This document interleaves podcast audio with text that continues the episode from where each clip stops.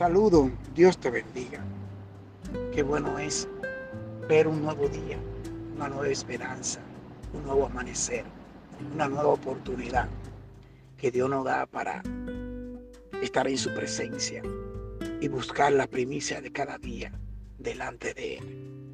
La palabra del día de hoy se encuentra en Romanos 6:23.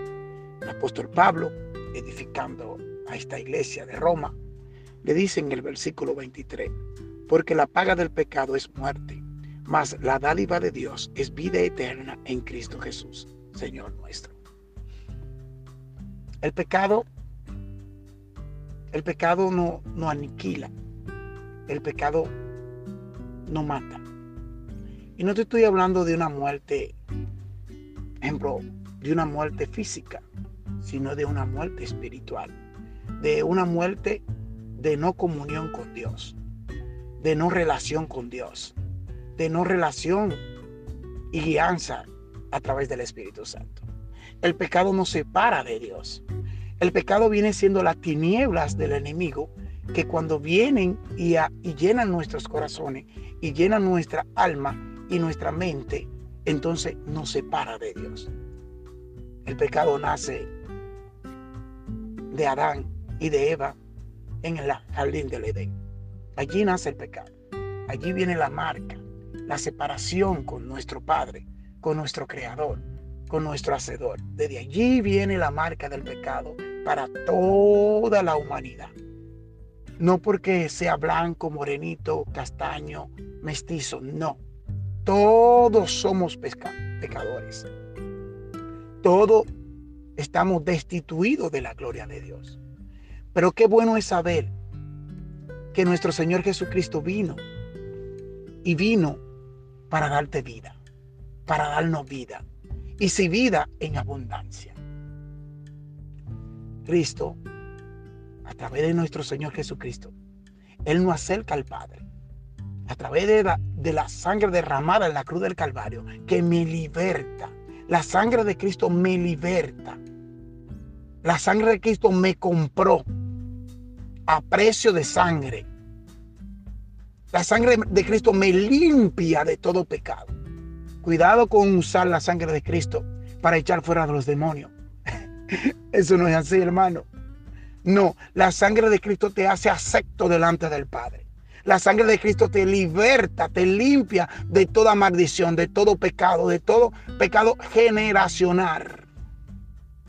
Única y solamente la sangre de Cristo es la que nos da el acceso para nosotros poder estar delante del Padre. Muchos usan la sangre de Cristo para otras cosas que no tienen nada que ver. Pero el pecado, la paga del, pecado es muerte. Una historia, una persona eh, mata a su propio hermano, es encarcelado 30 años de cárcel. En la cárcel conoce a Jesucristo. Esta persona es perdonada. Y perdonado su pecado. Pero tiene que cumplir sus 30 años de cárcel. Porque el, el pecado no tiene ninguna relación con la luz, con Dios. Entonces, lo que te estoy diciendo en esta mañana es que si tú dices que eres un hombre, una mujer de Dios, y sigue pecando, te vuelve entonces, ese pecado se vuelve, entonces ya tu concupiscencia no te, no te altera, no te, no te limita a hacer las cosas que le desagradan a Dios. Entonces tiene que revisarte, hermano. Porque el pecado te separa de Dios. Pero la, el pecado es muerte. Ahora muerte en Cristo Jesús. Jesús murió en la cruz del Calvario. La, carga del pecado ni tú ni yo la podíamos llevar. Ahora bien, Jesús la tomó por ti y por mí. Y llevó, ejemplo, y dijo, consumado es. Cuando Jesús dijo en la cruz, consumado es. Lo dijo por ti y por mí, pero ahora tú tienes que venir a acercarte a Él y reconocer que tú eres pecador. Jesús es un caballero. Él está a la puerta y toca. Si tú lo dejas entrar a tu corazón, Él entra y dice que estará contigo y cenará contigo. Pero la dádiva de Dios en, en Cristo Jesús es vida y vida eterna.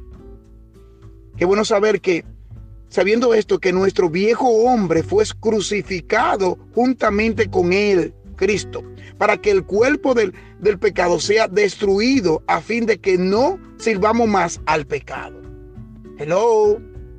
No podemos seguir sirviendo a dos señores, al pecado y a Cristo. O tú te quedas pecador o tú te quedas de, de parte de Cristo. Una de dos. Y no es que los cristianos no pescan el cristiano no peca, no en eso. Ahora bien, cuando una persona comete un pecado y se arrepiente delante de Dios con corazón contristo y humillado, Dios lo perdona. Quiera Dios y el Señor y esta palabra del día de hoy, del pecado, llegue a tu corazón y del fruto por el cual va a ser enviada a través de estos audios. Que el Señor toque tu corazón, el Señor guarde tus pasos, guarde tu vida, Guarda, los pasos de tu familia, de tu esposa, de tu esposo y de tu entorno. En el nombre de Jesús. Amén.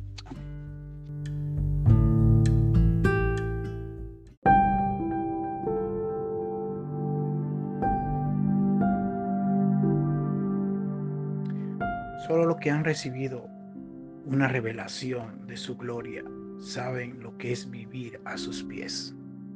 Saben lo que es experimentar el poder de Dios, saben lo que es vivir bajo la unción del Espíritu Santo, saben lo que es vivir bajo el, el todo y el todo y en todo, el gran poder de Dios, el Espíritu Santo que nos llena con su presencia y nos da la plenitud del Padre y el conocer el camino, la verdad y la vida que nos acerca al Hijo. Es el mismo que pelea las buenas batallas. Es el mismo, porque no, nuestra guerra no es contra carne ni sangre. Nuestra guerra no es con espada. Nuestra guerra es con, contra espíritus de las potestades celestes, de los gobernadores de las tinieblas. Esto no es una guerra de armas. Esto no es una guerra de almas carnales. Esto es una guerra de almas espirituales. Y solamente si echamos mano del escudo de la fe, de la coraza y del yermo de la salvación y de la espada de doble filo, que es la palabra de Dios, es como podemos vencer al adversario. Es como podemos vencer a las artimañas que usa cada día el enemigo. La palabra de Dios dice que cada día trae su propio afán. Bástate mi gracia. Pero los días serán peores. Mateo 24. Y es que es una lucha. Y solo los que asimilan y conocen a su Dios y se aferran a la fe de creer por fe y declarar por fe y de vivir por fe, son los que van a vencer, son los que van a echar mano de la vida eterna, son los que conocerán el llamado, son los que acudirán al llamado, son los que realmente resistirán todas las artimañas y todas las acusaciones que el enemigo usa para aún sacar del camino a los que creen, a los que ya han tenido fe en nuestro Señor Jesucristo. Y yo ruego al Señor que nos dé la fuerza necesaria para poder persistir, para poder resistir y para poder permanecer en sus caminos. Son tiempos difíciles que estamos viviendo y el mundo, la ciencia se aumentará y el mundo irá de mar en peor. La palabra dice que tendrán, comezón de oír, pero no de un oír de la palabra de Dios, no de un oír que lo dirija a Dios, sino de un oír para murmurar, para criticar, para hacer cuantas cosas el enemigo desea.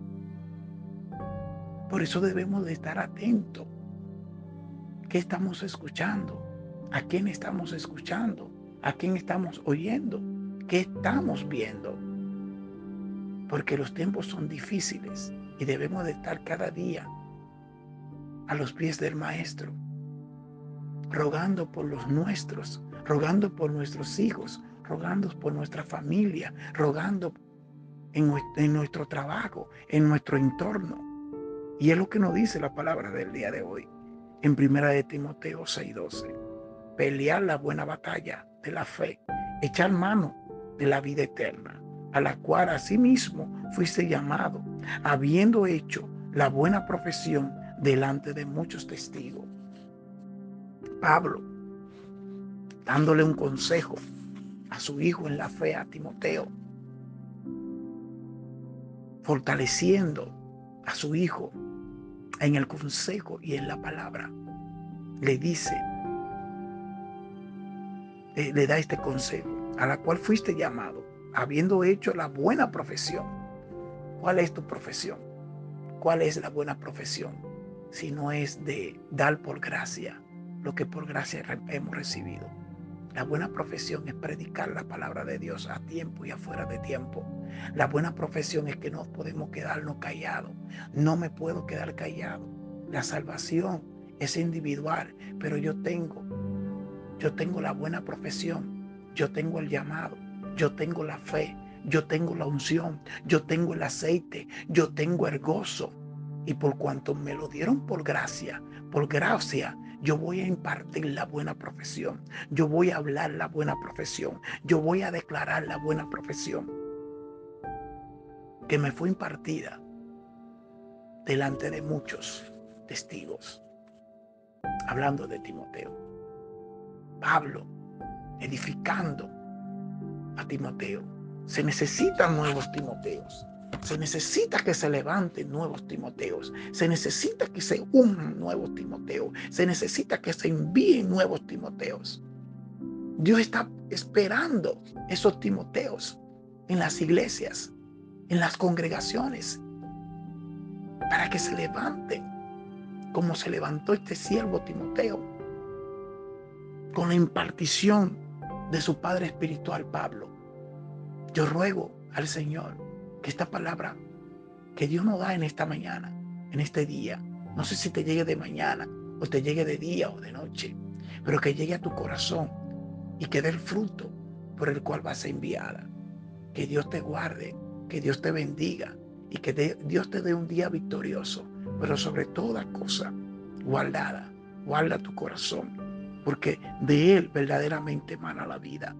Y tu profesión no es un título universitario, tu profesión no es un título, un doctorado, una ingeniería. No, no, no, no, no, no.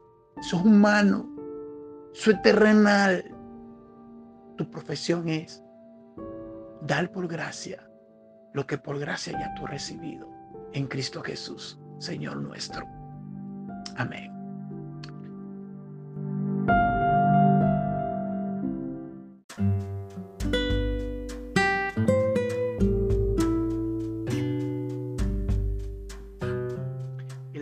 Por lo, por lo del Padre, el amor por lo del Hijo, conforme a la guianza del Espíritu Santo, te da la capacidad de tu poder amar, te da la capacidad de tu poder tener misericordia, te da la capacidad de tu poder entregarte en cuerpo, alma y espíritu delante de aquel que, que lo ha dado todo y que lo dio todo por ti y por mí. solamente el amor, el amor por nuestros seres queridos, el amor por nuestro prójimo, el amor cubrirá multitudes de pecados. El amor es la, la, la unión que nos une, que nos ata, que, que nos sana, que nos liberta, que, que nos acerca, que nos humilla de tal forma que cuando lo encontramos y lo tenemos, no queremos nada más que el amor del Padre, el amor del Hijo, conforme a la guianza del Espíritu Santo. Y ese amor que nos acerca al Padre. Y es como, como cuando, cuando tiene la visión, para ver la visión, o cuando hay que tener la visión para ver la visión. Pero la visión no viene hasta que nosotros no amamos lo de Dios, no amamos lo de arriba. Cuando nos desconectamos de la visión del Padre, la visión del Hijo y el guía que es el Espíritu Santo, entonces no atamos a las cosas de este mundo. Y, la amistad con el mundo es enemistad con Dios. Y, y, las cosas de este mundo, el amor por el dinero, el amor por las cosas de este mundo, no nos separa de Dios, no aparta de Dios, no quita la bendición y el amor y el deseo de poder ver la visión y de seguir la visión. No es lo mismo pararte en el camino que recorrer el camino. No es lo mismo dar que recibir. Y de eso no habla la palabra del día de hoy. Se encuentra en Primera de Juan, capítulo 2, del versículo 15 al 16, y nos dice, no, no améis al mundo, ni las cosas que están en el mundo. Si alguno ama al mundo, el amor del Padre no está en él, porque todo lo que hay en el mundo, los deseos de la carne, los deseos de los ojos y la vanagloria de la vida no proviene del Padre, sino del mundo. Ojo, ojo. Dice los deseos de la carne. ¿Mm? Dice los deseos de los ojos. Dice la vanagloria de la vida. No proviene del Padre. Los deseos de la carne los deseos de, las, de los ojos y la vanagloria de la vida. Son tres. Tres espíritus. Tres espíritus que vinieron a separarte a ti y a mí de la comunión y la relación con el Padre y con el Hijo. Y si no, no hay tiempo para estudiar estos tres espíritus, tendríamos que estudiar el, el espíritu del deseo de la carne y tendríamos que estudiar el espíritu del deseo de los ojos y teníamos, tendríamos que estudiar entonces y la vanagloria de la vida. Lo pomposo, lo llamativo. Eso no es nada. Una no es ninguna. Mentira. Tú te vas a llevar de esa vieja y de ese viejo. No, hombre, muchacho, tú estás joven goza tu vida. Hello. ¿Eh? Ese es el que más nos envuelve. La vanagloria de la vida. Ese espíritu vino para aniquilarte, para matarte, para arruinarte, para arrastrarte y para hacerte creer que donde tú estás y lo que tú estás haciendo es bueno, es happy, estoy bien, estoy feliz, yo no hago nada, yo soy bueno, la vanagloria de la vida. Y el versículo 17 nos dice, y el mundo pasa y su deseo, pero el que hace la voluntad de Dios permanece para siempre. Aleluya. Solamente el que hace la voluntad de Dios. Ahora, ¿es voluntad de Dios el deseo de la carne? No. ¿Es voluntad de Dios el deseo de los ojos? No. ¿Es voluntad de Dios la vanagloria de la vida? No. Dios te, Dios te da la palabra hoy para que recapacite, para que te humille ante Él y busque su rostro. Yo ruego al Padre, imploro al Hijo, con la guianza del Espíritu Santo, que esta palabra llegue a tu corazón y que tanto a mí, que fue el primero que me edificó, y comparto contigo, querido amiga y querido amiga, esta palabra de fruto. Y la palabra de Dios nunca llegará vacía. Nunca llegará vacía. Ella cumplirá el propósito por el cual siempre ha sido enviada. Y no te quede con la palabra, amigo, amiga. No importa del que dirán, no importa lo que te digan. No te quede con la palabra. No te llene, como dice un amigo mío, como un hipopótamo de la palabra. Comparte la palabra, da la palabra, da por gracia lo que por gracia Dios te está dando hoy. Envía la palabra. Da por amor a Dios, no a ti, por amor a Dios, la palabra, para que esta palabra pueda edificar a muchos más. Que Dios te bendiga y te dé un día lleno de victoria en Cristo Jesús. Amén. Amén.